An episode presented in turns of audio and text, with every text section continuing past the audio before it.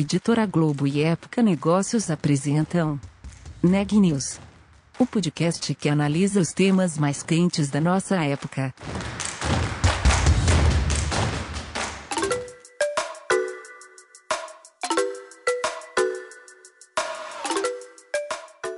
Olá, meu nome é Carolina Uzelt eu sou repórter da Época Negócios. Seja bem-vindo a mais um episódio do Neg News, o nosso podcast sobre os impactos da pandemia do coronavírus na economia e nas empresas. É possível ensinar inovação? A resposta para essa pergunta não é consenso, mas a educação executiva é com certeza uma ferramenta para se manter atualizado, afinar habilidades e surfar melhor nas tendências. Durante a pandemia, o desafio foi fazer tudo isso de maneira ainda mais rápida. Esse processo é um dos temas da conversa de hoje, conduzida pela Ana Carolina Nunes. Carolina, acho difícil algum aspecto, algum ponto da sociedade que não tenha passado por uma mudança em 2020 com a pandemia. Mas o mundo do trabalho foi um dos mais impactados por ela, e isso vai muito além do trabalho remoto. Eu conversei com o Reinaldo Gama, CEO da HSM, sobre um report que eles lançaram agora pela HSM Academy e que foi compartilhado com a gente em primeira mão e que fala justamente do que deve se destacar em 2021 na área de gestão de pessoas após essa nossa experiência aí de um ano com esse momento de crise sanitária, uma crise que tanto alterou os padrões, né? A gente está sempre falando em futuro do trabalho, mas ao mesmo tempo a gente fala também sobre a dificuldade de pensar e em se preparar para esse futuro quando o mundo está tão incerto e a pandemia mostrou que tudo pode mudar a qualquer momento e mudar muito, né? Por isso a ideia é que os profissionais se preparem para estarem preparados para mudanças, que sejam flexíveis e, claro, e que estejam abertos a estar sempre aprendendo. E aí que o papel do RH também ganha uma nova dimensão. Como a gente falou na entrevista, é uma área que passa a ser muito mais estratégica para os negócios. E claro, falamos também de trabalho remoto, esse momento híbrido, sobre liderança e não só como a relação de liderança, mas as relações de trabalho no geral devem sim ser mais humanas. E aí também entra a questão da saúde mental, do ambiente psicologicamente seguro, o ambiente de trabalho psicologicamente seguro. E outro tema de destaque para este ano em gestão de pessoas é o People Analytics, que fala no relatório, o Reinaldo também comenta sobre isso, né? A importância dele nesse momento que a gente está vivendo de dados, de transformação, de relações humanas, de aprendizado, de liderança. Bom, e o Reinaldo fala ainda sobre qual o futuro do RH. Saiba qual é na entrevista completa.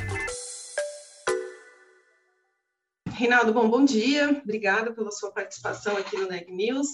É, hoje a gente tem essa, essa pauta aí, vamos falar sobre o report Quatro Visões para o RH em 2021, da HSM Academy, que ele fala aí dos conceitos e aprendizados que terão destaque em 2021, este ano, para as pessoas e para organizações.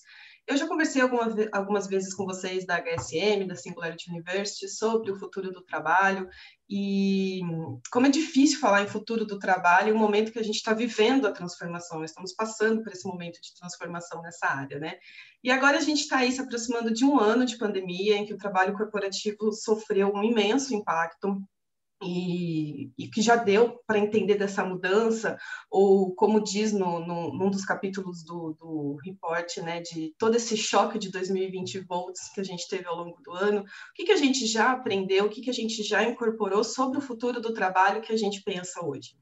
Bom, primeiramente, bom dia, obrigado pela, pela, pela oportunidade, é um prazer sempre falar contigo. É, de fato, a gente até fez essa brincadeira, né? Do, do 220 para o 2020 volts, né? É, e, e, toda vez que me pedem para falar do futuro do trabalho, eu pergunto qual futuro, né? Porque eu acho que se você pegar para qualquer pessoa, aquelas perguntas que o RH normalmente faz num processo de seleção, né? Se um RH em 2015 tivesse me perguntado assim, como é que você se vê daqui cinco anos? Eu ia falar, claro, eu me vejo no meio de uma pandemia sem precedentes, com o coronavírus. É, essa, essa resposta, eu, eu, eu aposto é, qualquer coisa que alguém disse isso com esse nível de previsibilidade. Né? Você podia falar né, de, de, de, de, que pode ter uma possibilidade de uma pandemia, de uma doença, mas ninguém esperava isso. Então, quando a gente fala de futuro e, e, e pensar nessas evoluções, é, é, é, muito difícil hoje, né? As empresas é, quando eu vejo putz, as empresas falando de, de, de projeções para 10, 20, 30 anos. É claro que você tem que se preparar para isso, mas é, é, o, o, planejamento ele está muito mais curto. Né? Por quê? Porque a gente inclusive fala disso né, nesse relatório, né, que é a nova imprevisibilidade global. Né? É, é, é, é a gente vê muitas empresas trabalhando por trimestre, né, com metas trimestrais e, e tudo mais. Por quê? Porque, de fato, tem mudado muito. A própria HSM, a gente, em 2019, final de 2019, puxa, você faz aquele offsite, toda aquela reunião de planejamento, chama toda a empresa, e aí vem janeiro, a gente vai com tudo, começa, a gente bate, chegou fevereiro, chegou março, é, eu joguei no lixo é, todo o planejamento que a gente fez. É, por quê? Porque eu tinha um monte de entrega presencial, eu tinha um monte de projeto com outros clientes que pararam seus projetos, enfim, joguei no lixo e tive que refazer isso, né? Então, é, é, de fato, a, a gente está numa evolução constante. Muitas das empresas já entenderam essa imprevisibilidade, já entenderam que né, é, é, é a gente precisa. É, o, o, grande ponto é como é que você tem esse novo olhar prospectivo, ou seja, deixar de lado a reatividade aos fatos e assumir a proatividade quanto aos cenários que poderão vir, né, ao invés de você ter esse cenário reativo. Esse é o grande jogo agora é esta proatividade uh, uh, uh, e adaptabilidade. Né? A gente tem falado muito disso, de resiliência, porque uh, eu vi em 2020 muitas empresas, a gente conversa com muitas empresas, em março, abril, falou: não, eu estou aqui no modo. Eu, eu invernei, eu estou estático, eu não vou nem para frente nem para trás. E essa é a pior situação, né? E ficou ali é, é, abril, maio, e quando viu, porque estava muito assim, não, segundo semestre essa, essa gripezinha vai passar. Uh, e a gente está aqui, né, um ano, uh, ainda uh, com pouca previsibilidade do que vai acontecer.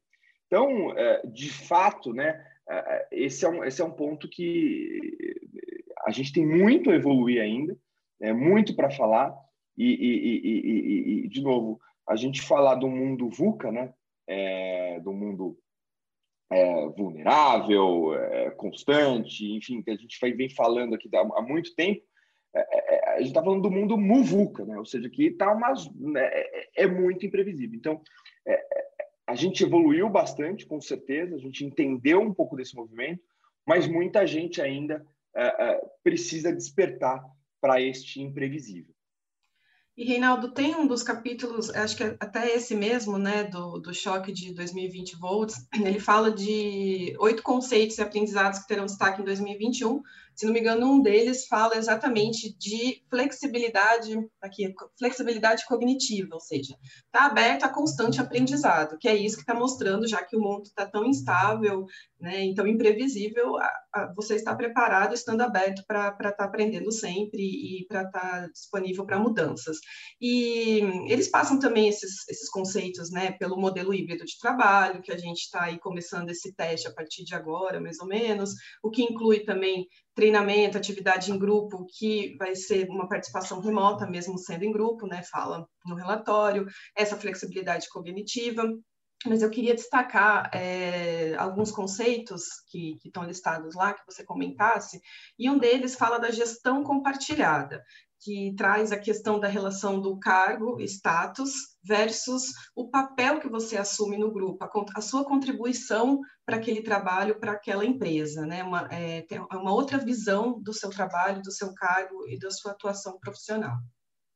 É, esse, é, esse é um tema, e, e, não é à toa que, de novo, não tem uma ordem né, no nosso relatório, mas a gente coloca ele como, como primeiro item, porque ele, de fato, ele está muito relacionado à cultura, né? A cultura da empresa, a cultura então, muitas, eu vejo muitas empresas falando assim: não, aqui na minha empresa não tem hierarquia. Não existe isso, a não ser porque, porque essa história de hierarquia ela é, ela é, muito complicada. É, tudo bem, você pode não ter hierarquia formal, eu sou uma, uma organização horizontal. Mas se você tem uma diferenciação salarial, é, isso já é uma hierarquia. Né? A, a, a, a, hierarquia salarial ela já existe. Ah, putz, mas é utópico pensar todo mundo ganhar junto. Claro, é, é muito difícil. É, é, é, mas, obviamente, que hierarquia ela sempre vai existir.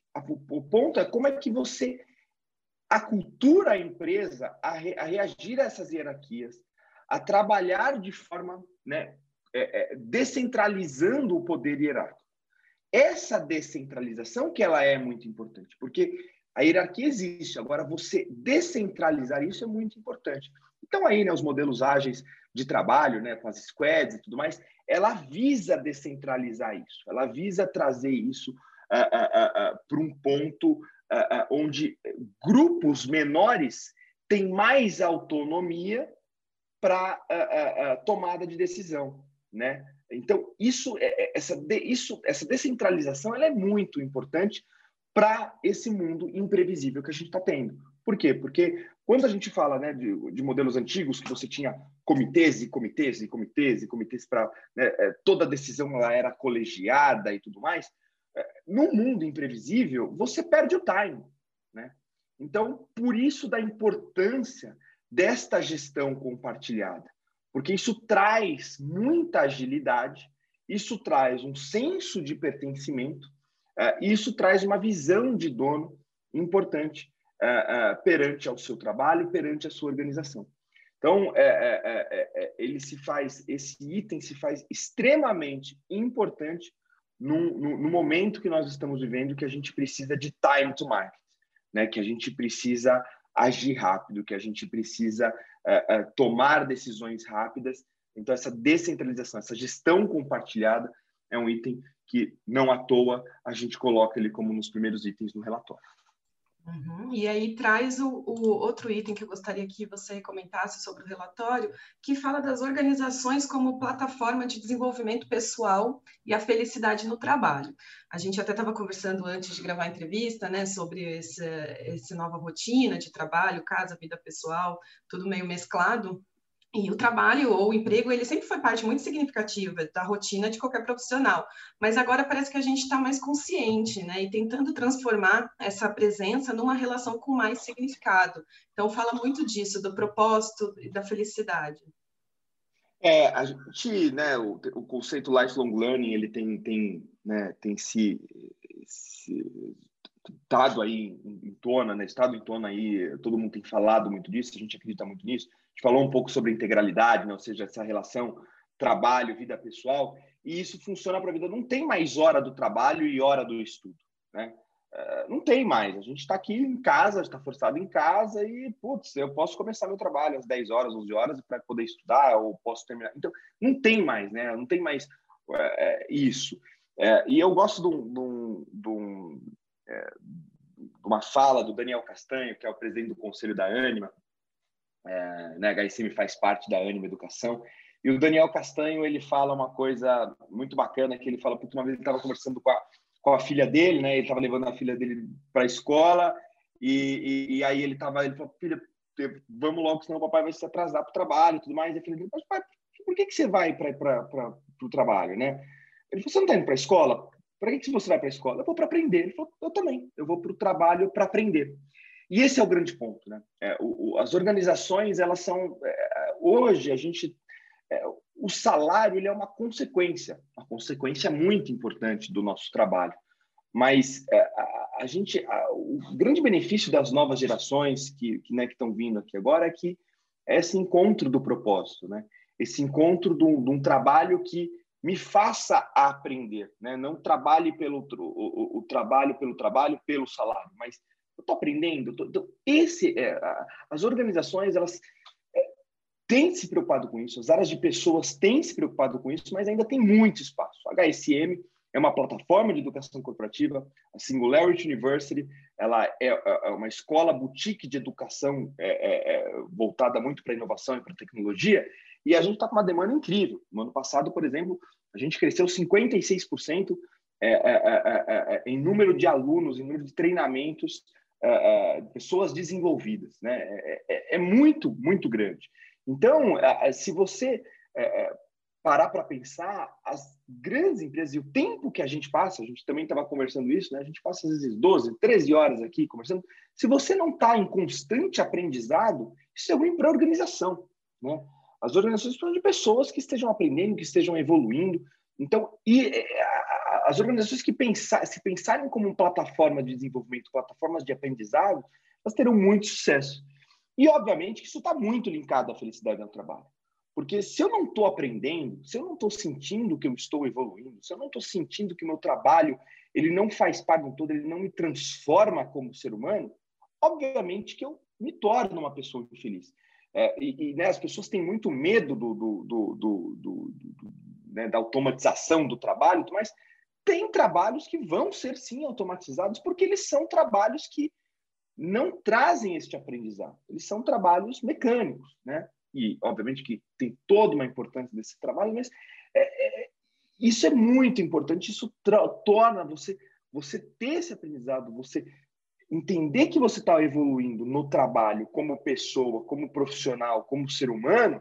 Isso é um ciclo, né? Isso automaticamente alimenta a sua felicidade ah, ah, ah, como, como perspe perspectiva de vida. E como isso também é, coloca a área de treinamento dos RHs num novo patamar, né? Essa área de educação e treinamento.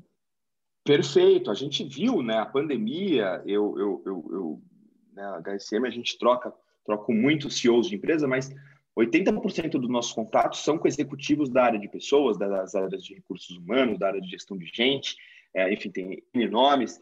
É, é, e, e, e, o protagonismo que estas áreas é, tomaram é, ao longo da pandemia foi impressionante. Ou seja, entendendo como é que as pessoas estavam em casa, se elas estão né, como é que elas estão trabalhando, se elas têm uma infraestrutura adequada, tem que rever benefício. Pô, será que faz é, sentido a gente dar vale é, refeição ou será que não faz sentido a gente já dado que a gente está reduzindo o, o, o, escritório, o custo do escritório, vamos pagar a internet, vamos vamos é, é, é fornecer um ambiente com mesa, com cadeira. É, você tem, eu tenho visto, né, no, no, no, nas redes sociais, as pessoas postando, né?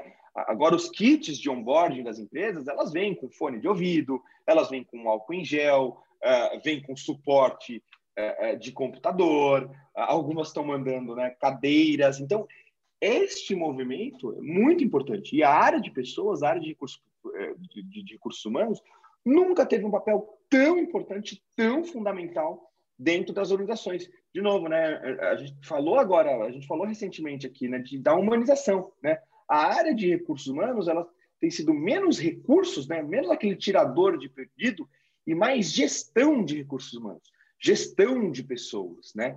Por quê? Porque é isso, é, é entender, pô, você está bem, está tudo bem com a sua família, você está trabalhando, você tem um ambiente saudável para você trabalhar, você consegue se, é, se, se, se concentrar. Então, essa é, é, é, é, uma área fundamental e que as empresas têm olhado isso. E o desenvolvimento faz total parte disso, né? Ou seja, as empresas estão olhando isso, né? As áreas, as áreas de, de recursos humanos, a nossa demanda de novo tem crescido muito, porque as empresas estão se conscientizando das organizações como plataforma de desenvolvimento e quem vai puxar esse, esse, esse, óbvio que não é uma responsabilidade única exclusivamente da área de recursos humanos, da área de gestão de pessoas, mas quem vai puxar esse trend, né, essa tendência, é a área de gestão de pessoas, é a área de recursos humanos.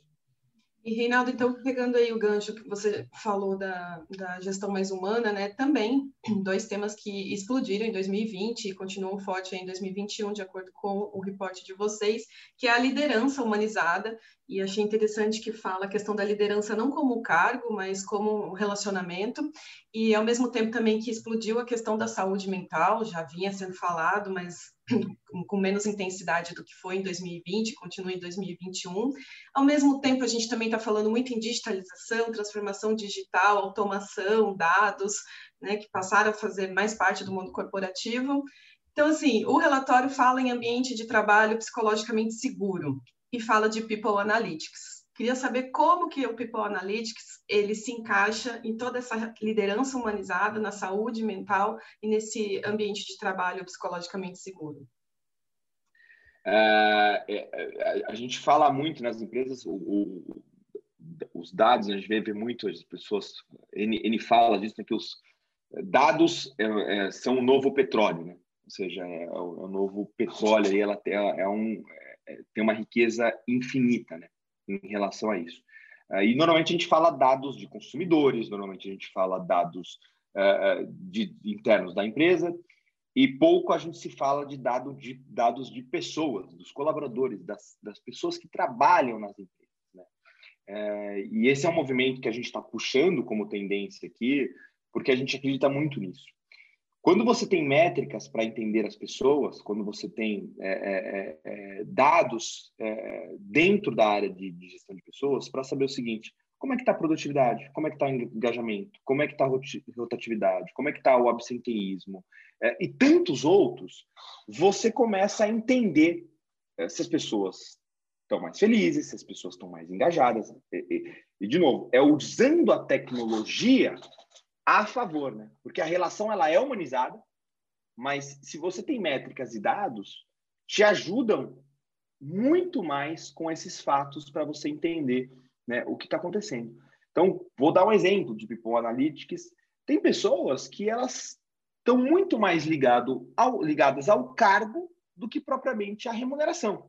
Então, putz, tem, tem, tem pessoas assim, puxa, eu já escutei de, de, de, da minha vida de, de, gestor, enfim, né, de longa data, eu já escutei.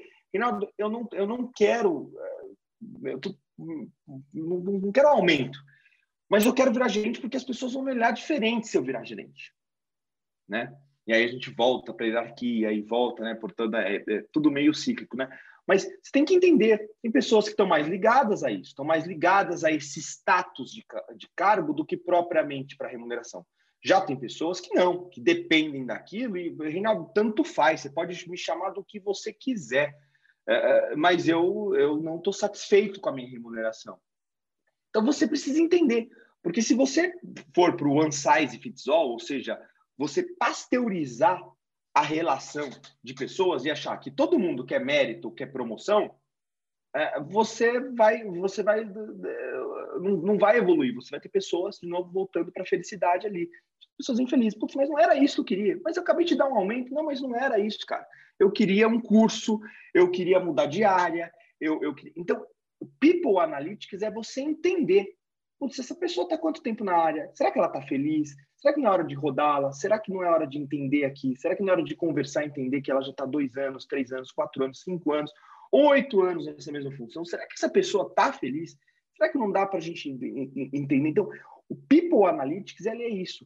É, é você trabalhar os dados dos colaboradores para que você tenha, de novo, entenda esse absenteísmo, entenda a felicidade, entenda é, é fazer a gestão de pessoas de forma humanizada com base em dados, entendendo os fatos. Então, esta é uma tendência que a gente vê muito forte e a gente fala que é a nova maneira de tomar decisões. Né? É você entendendo ali e não pasteurizando essas relações né? É, é, com tudo isso. Tem gente, de novo, que quer apenas mudar de área, está pouco interessado na remuneração, mas quer mudar de área. Tem gente que quer um curso.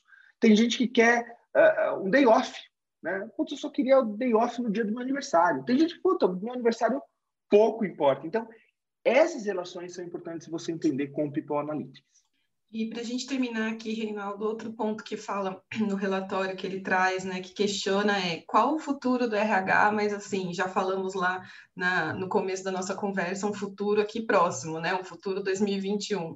Qual é o futuro do RH em 2021? É, o futuro do RH, é, na minha visão, e né, a gente fala um pouco disso no relatório, é, é, é esse papel cada vez mais protagonista, né? ou seja, é, é, é ele de fato estar na estratégia plena da organização, porque a gente vê muito, né? Putz, muito se fala em pessoas, em pessoas, em pessoas, que pessoas é, são os ativos mais importantes das organizações e são, só que poucas pessoas poucas organizações dão essa importância para a área de recursos humanos. Né? Então, é, é, é, o futuro do, do, do, da área de recursos humanos é um futuro de gestão de pessoas, é um futuro onde é, tem este olhar, de novo, olhando a integralidade, olhando a humanização, trazendo dados né, para dentro dessa, dessa, dessa organização e, e, e sendo fundamental na estratégia da organização, sendo fundamental nos desenhos dos próximos passos da organização. Então, esse para mim é o futuro uh, uh, uh, da, da, da, da, área de recursos humanos, né? Porque esta área ela veio para trazer isso, ela veio para trazer a gestão de pessoas e não para abrir vaga, cancelar vaga, é, fazer, olhar a admissão, entrevista. Não. É, isso a gente já tem robôs que podem ajudar com isso. Né? A gente já tem é, ferramentas tecnológicas que ajudam com isso, né? com esses processos. Com esses processos. O, o RH tem que ser. Se tem uma área dentro da organização que tem que ser a mais humanizada possível, é a área de gestão de pessoas, é a área de recursos humanos. Então, é menos recursos e mais humanos. Então, esse, para mim, é o futuro do, do RH. Notícias do dia.